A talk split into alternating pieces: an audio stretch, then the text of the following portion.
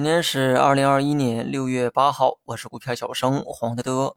全天走势呢冲高回落，我们呢先来看一看涨幅榜和跌幅榜的板块。鸿蒙概念呢继续大涨，不过涨幅啊比昨天小了不少。昨天杀进去的话，倒也能赚个快钱，毕竟整个板块呢毕竟涨停。那么第二天继续冲高呢是大概率。这种题材啊一般会分三个步骤去上涨。首先呢是消息刺激集体暴涨，然后呢是借着情绪延续上涨。最后呢是分化上涨，那么今天呢是第二天，可以说是延续上涨的阶段。短期如果还涨，可能就是分化上涨。这个阶段的上涨啊，就不如今天这么容易把握，因为你也不确定哪些个股会继续涨，而哪些个股啊会调整。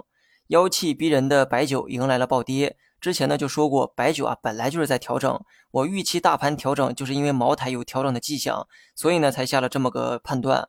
只是很多人看到白酒小票涨得很猛。误以为呢，所有的白酒啊都在涨。那么小票小票哈，当然是因为流通盘小，游资呢拉起来很方便。加上 A 股啊对酒特有的这个情怀，只要沾上酒呢，就等同于是镀了金。但你仔细想一想，这种手法跟平时炒热点啊没有什么区别，只是因为沾上了酒，让人们误以为这是价值引发的上涨。那么问题来了，白酒小票该怎么办？昨天呢也说了哈，小票估值高的离谱，你什么时候买几乎啊都是贵的。那么把这句话反过来，你什么时候卖，我觉得也是对的。只是有些人呢沉迷于交易本身，总想着再捞一点油水出来。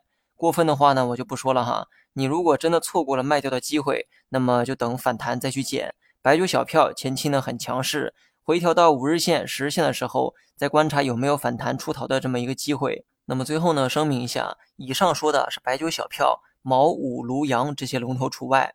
最后呢，说一下大盘，大盘连续四天都没有什么起色，不过今天这一跌啊，重心倒是变低了。看看周 K 线，三五四八点附近呢是一个支撑点，能不能支撑住另说。先拿这样的预期啊去看盘。五日线下穿十日线，抛盘呢得到了进一步的释放。昨天均线刚刚死叉的时候，MACD 几乎呢也是同步死叉的状态。那么以前呢多次讲过这种技术图形。两个或多个指标共振的时候，回落的概率啊也就变得更高。目前呢，我的心态就是看戏，日线继续看调整，看反弹的话需要等一个信号。最近的信号就是等中阳线出现，或者呢再收一个锤子线，两种 K 线形态都可以让我的预期转向反弹。如果没出现，那就继续看调整，就这么简单。好了，以上全部内容，下期同一时间再见。